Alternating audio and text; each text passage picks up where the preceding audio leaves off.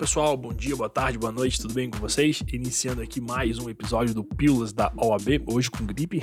então, se vocês escutarem algum fungado aí, é por causa da, do narizinho aqui que tá trabalhando pra caramba, beleza? Mas vamos tranquilo aqui, vamos sobrevivendo. Pessoal, hoje a gente vai bater um papo sobre direito constitucional. Estamos no décimo, no décimo exame, tá? Então são aí, acho que oito questões. Deixa eu só confirmar aqui. Isso, oito questões de bastante coisa pra gente discutir aqui, tá? Mas é coisas legais, até assim, assuntos bem recorrentes na prova, tá? Antes de mais nada, contamos aí com a colaboração de vocês no sentido de acompanhar a gente nas nossas redes sociais e até mesmo aqui no podcast. Então, se dentro do possível, se você puder dar um pause ou só volta ali, já dá pra fazer isso também, né? Segue a gente aí onde quer que você esteja ouvindo e avalia também, pessoal. Dá as cinco estrelinhas pra gente, tá? Porque isso é muito importante, tá bom? Pra gente aqui, a gente tá te ajudando, você tá ouvindo aqui um negocinho de graça, então a gente só pede que você faça essa contribuição aí pra gente, tá bom? O Instagram também tá bombando todos os dias lá, arroba pílulas da OAB. Sempre tem uma coisinha interessante e nova para você anotar e marcar e estudar, tá bom? É, o que, que eu ia falar mais? Ah, acho que era isso, na real. Os, os recados a gente já deu aí nos outros episódios, tá bom? Vamos lá. A questão número 1 um fala assim, ó, a Constituição brasileira não pode ser emendada, tá? Aí vem as alternativas. Uh, não pode ser emendada na implantação do estado de emergência e durante a intervenção da União nos estados. Letra B, na vigência do estado de sítio e na implantação do estado de emergência. Letra C, quando em estado de sítio e durante a intervenção da União nos municípios. E letra D, na vigência de, de estado de defesa, de estado de sítio e de intervenção federal. Pessoal, o correto aqui é a letra D, tá? A Constituição ela não pode ser emendada na vigência de intervenção federal, de estado de defesa ou de estado de sítio, tá? Anota aí, artigo 60, parágrafo 1 da queridíssima Constituição. Questão número 2 agora fala assim: ó, apesar da existência de vários partidos políticos por força de questões regionais, conjunturais e do vínculo da fidelidade partidária, é comum a cada ano o surgimento de novas agremiações no cenário nacional. Quanto ao funcionamento dos partidos políticos, à luz das normas constitucionais, assinale a afirmativa correta. Letra A. Podem receber recursos financeiros de governo estrangeiro. Letra B, devem prestar as contas partidárias perante o Conselho Especial. Letra C, podem ter caráter regional, representando, representando pelo menos duas regiões. E letra D, tem acesso gratuito à rádio e à televisão nos limites legais, tá? Pessoal, aqui a gente tem uma atualização, beleza? A correta é a letra D, tá? Aí teve uma atualização em 2017, beleza? Que fala lá no artigo 17, parágrafo 3 assim, ó somente terão direito a recursos do fundo partidário e acesso gratuito ao rádio e à televisão, na forma da lei, os partidos políticos que alternativamente, inciso primeiro, inciso 1. Então, alternativamente, obtiverem nas eleições para a Câmara dos Deputados no mínimo 3% dos votos válidos distribuídos em pelo menos um terço das uniões da, da, das unidades da federação, com um mínimo de 2% dos votos válidos em cada uma delas, ou se ou né, tiverem elegido pelo menos 15 deputados federais distribuídos em pelo menos um terço das unidades da federação, tá bom? Confere lá o artigo 17, beleza? Da Constituição também.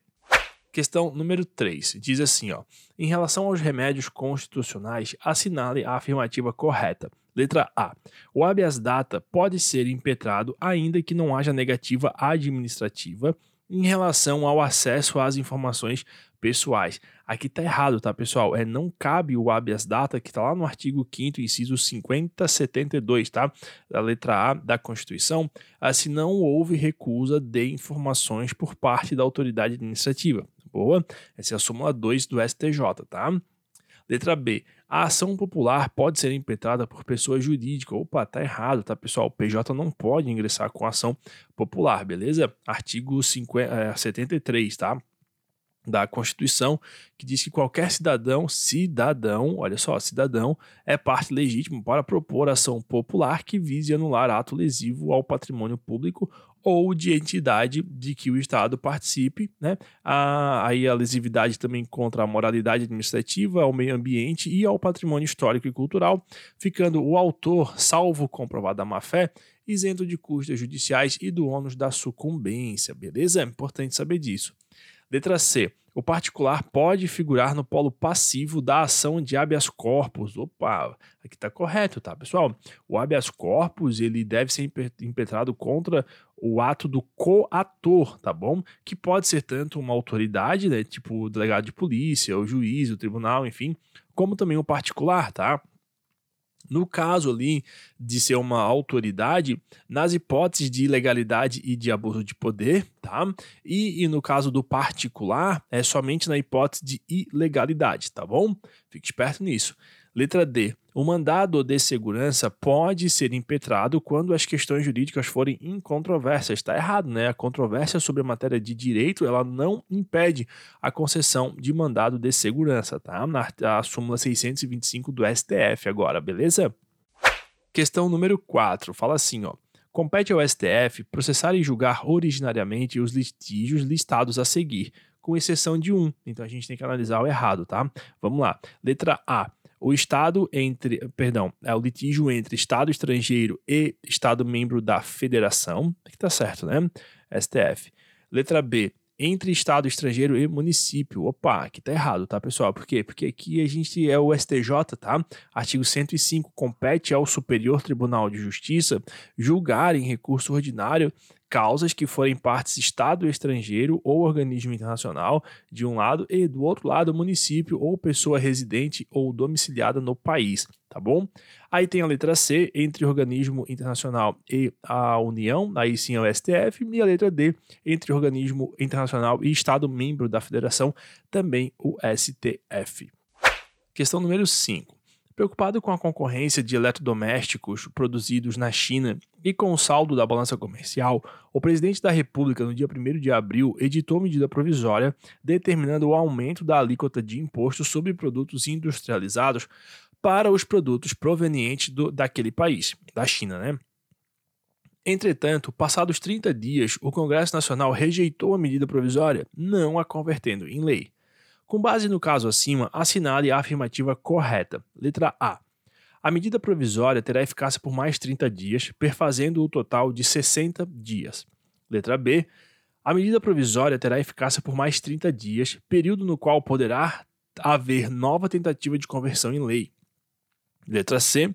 A medida provisória perderá sua eficácia, cabendo ao presidente da República, caso haja interesse, reeditá-la imediatamente ter tudo errado, tá, pessoal? A letra D que é a correta, fala assim, ó: a medida provisória perderá sua eficácia, devendo o Congresso Nacional disciplinar por decreto legislativo as relações jurídicas dela decorrentes, tá? Porque ela acabou, mas ela gerou efeito enquanto estava valendo, beleza? Então tem que é, o, o, o Congresso vai, é, por um decreto legislativo, ali regular essas relações que aconteceram nesse período, tá? Aqui é o seguinte, é, no artigo 62, pessoal, o parágrafo 3 ele fala aqui assim, ó, as medidas provisórias, é, ressalvado o disposto lá no parágrafo 11 e 12, aí dá uma olhadinha, tá? É, perderão a eficácia desde a edição, se não forem convertidas em lei no prazo de 60 dias prorrogável nos mesmos termos lá do parágrafo 7 uma vez por igual período, então 60 mais 60, tá? Devendo o Congresso Nacional disciplinar por decreto legislativo as relações jurídicas dela decorrentes. Eu vou trazer para vocês aqui, pessoal, rapidamente o, os parágrafos que eu citei ali, tá?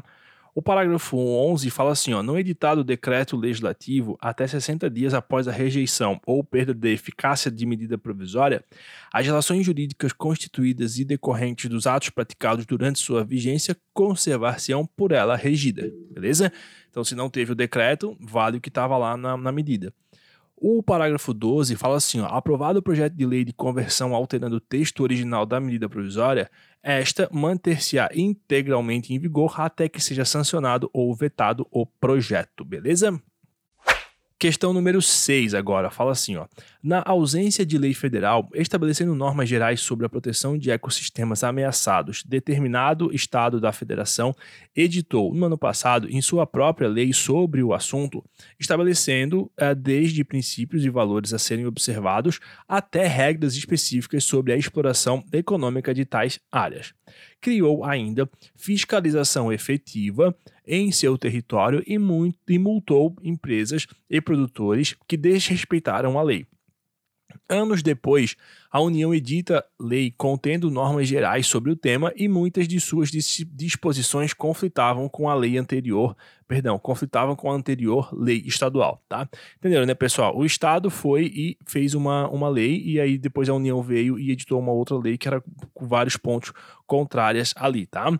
É, vamos ver o que vai acontecer aqui. Com relação a esse caso, assinale a afirmativa correta. Olha só. Letra A. A União não pode legislar, uma vez que o assunto é, matéria, é matéria de interesse local, não havendo justificativa para a lei nacional sobre o tema. Houve invasão de competência privativa dos Estados. Tá errado, tá? Letra B. No campo das competências legislativas concorrentes, a União deve legislar sobre as normas gerais e o, e o Estado pode ditar normas suplementares, mas enquanto inexistir a lei federal, a competência do Estado é plena. É o caso da questão, né? não tinha lei federal, então o Estado pode, pode, pode editar lei geral, plena sobre aquele assunto. A superveniência de lei geral nacional suspende a eficácia das disposições contrárias da lei dos Estados. Então tá correta essa letra B aqui, é exatamente o que a questão é, traz de problema, né? As outras eu nem vou ler porque vai confundir vocês, tá? Mas a letra B é correta, beleza? Ó, compete à União, aos Estados e ao Distrito Federal uh, legislar concorrentemente sobre florestas, ca caça, pesca, fauna, conservação da natureza, defesa do solo e dos recursos naturais, proteção do meio ambiente e controle da população, controle de poluição, não de população, pessoal, poluição, tá? Artigo 24, inciso 6 da Constituição. Aí os parágrafos dizem assim, ó, no âmbito da legislação concorrente, a competência da União limitar-se a estabelecer normas gerais. A competência da União para legislar sobre normas gerais não exclui a competência suplementar dos Estados e, inexistindo lei federal sobre normas gerais, os estados exercerão a competência legislativa plena para atender às suas peculiaridades. E, por fim, a superveniência de lei federal sobre normas gerais suspende a eficácia da lei estadual no que lhe for contrário, tá bom? Isso são os parágrafos do artigo 24 lá da Constituição, belezinha? Questão número 7 agora. Fala assim, ó. Ajuizada ADI, ação direta de inconstitucionalidade, requerendo expressamente que se declare inconstitucional o artigo 2 da Lei X, o STF, ao apreciar o pedido, apenas declarou inconstitucional uma interpretação possível da norma impugnada, sem declarar a sua invalidade, e determinou que sua decisão só acarretasse efeitos a partir do seu trânsito em julgado. Com base na situação acima, assinale a afirmativa correta. Vamos lá. Letra A. O STF, como órgão do Poder Judiciário, por força do princípio da correlação, não poderia julgar de forma distinta daquela requerida pela parte autora. Letra B. O STF, no controle abstrato de constitucionalidade, não está adstrito ao pedido formulado na inicial, podendo, inclusive, fazer uma interpretação conforme a Constituição, a despeito de expresso requerimento pela declaração de invalidade da norma. Letra C. A modulação dos efeitos das decisões do STF em ação direta de inconstitucionalidade é possível desde que a, desde que com a comprovação da maioria absoluta, absoluta dos, membros da, dos membros do STF. E letra D, por fim, diz assim: ó, o STF não pode fixar os efeitos da decisão a partir do seu trânsito em julgado, pois, em conformidade com o princípio da supremacia da Constituição, a pecha da, da inconstitucionalidade contamina a lei desde a sua gênese, tá? Pessoal, loucurada isso aqui, mas é a, a correta letra B, tá? O STF, no controle abstrato de inconstitucionalidade, não está distrito ao pedido formulado na inicial, podendo inclusive fazer uma interpretação conforme a Constituição, a despeito de expresso requerimento pela declaração de invalidade da norma, tá? Aí, pessoal, anota aí, ó. As decisões que exigem a votação né, de dois terços do membro do STF são a questão da modulação dos efeitos em ADI, ADO, ADC, ADPF e súmula vinculante, tá bom? Aí depende mesmo da maioria é, de dois terços dos membros uh, do STF para restringir os efeitos. A questão da súmula vinculante também, né? Para editar uma súmula vinculante, a revisão e o cancelamento ali da súmula é, depende também da tomada de decisão por dois terços do STF. E a DPF também, tá bom? A decisão no, ali sobre a arguição de descumprimento de preceito fundamental também só é tomada se presente dois terços dos membros do STF, tá? Isso está na lei, 8, na, na lei 9.882, 9882, tá? No artigo 8 E as decisões que exigem só ali a maioria absoluta dos membros do STF, aí é medida cautelar, tá? Sobre ADI, ADO, ADC e ADPF, por maioria absoluta dos seus membros, ou seja, oito ministros, tá? Uh, e também a. Não, pessoal, viajei 11 ministros que tem, aí tem que ser a maioria, tá bom? Fique esperto nisso. Uh, e a decisão sobre ADI, ADO e ADC por maioria absoluta dos seus queridíssimos membros, tá bom? Questão número 8, para a gente encerrar esse bate-papo, fala assim: ó, Cristina, cidadã brasileira comprometida com a boa a administração, descobre que determinada obra pública em sua cidade foi realizada em desacordo com as normas que regem as licitações públicas, com vistas a beneficiar um particular amigo do prefeito. De posse de cópias do processo administrativo que comprovam a situação, pretende ingressar com medida judicial para a proteção do patrimônio público. Para combater tal situação, Cristina deverá, vamos para as alternativas. Letra A. Deverá ingressar com ação pública, que é o meio apto a sanar a lesividade ao patrimônio público. Tá errado, tá? Letra B.